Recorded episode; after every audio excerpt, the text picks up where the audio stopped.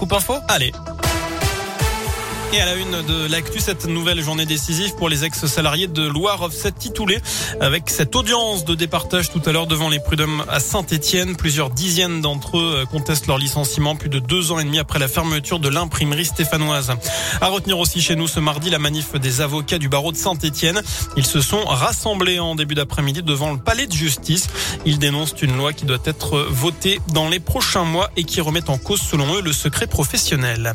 Sortez masqué depuis ce matin, le masque est de nouveau obligatoire dans certains cas en extérieur dans la Loire.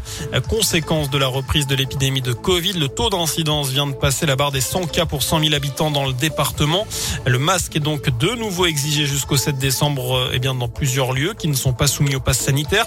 Les marchés, les brocantes, les rassemblements sur la voie publique, les files d'attente en extérieur, les abribus, les arrêts de tram, aux abords également des centres commerciaux, des établissements scolaires ou encore des lieux de culte. Alors, euh, faut-il généraliser ce port du masque en extérieur à, tout le pays C'est la question du jour sur radioscoop.com.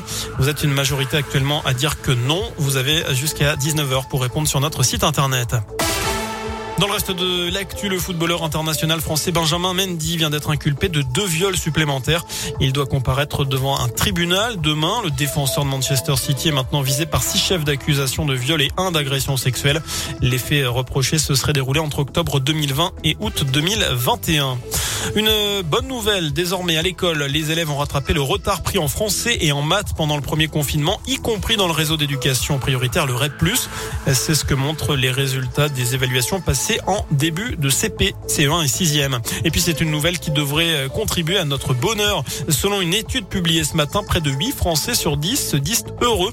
Un chiffre en hausse de 5 points par rapport à 2018. Je vois que Cyril, vous voulez parler. Je suis pas sûr que vous êtes concerné. j'allais rigoler.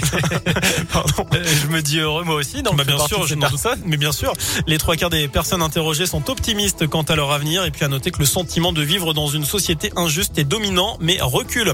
Attention, euh, si vous prenez l'avion, les personnels de sûreté sont en grève dès aujourd'hui à Clermont, mais aussi euh, du côté de Paris et de Nice. Ce sera à Lyon jeudi. On passe au sport en foot, match sans enjeu pour les Bleus. L'équipe de France déjà qualifiée pour la prochaine Coupe du Monde au Qatar se déplace à Helsinki ce soir pour défier la Finlande à 20h45. Des Finlandais qui veulent décrocher leur ticket pour les barrages du mondial. Et puis une place en huitième de finale de la Coupe de France de basket. C'est l'enjeu. Là, il y en a en jeu ce soir à Paris pour la chorale de Rouen. Coup d'envoi, eh bien, à 20h.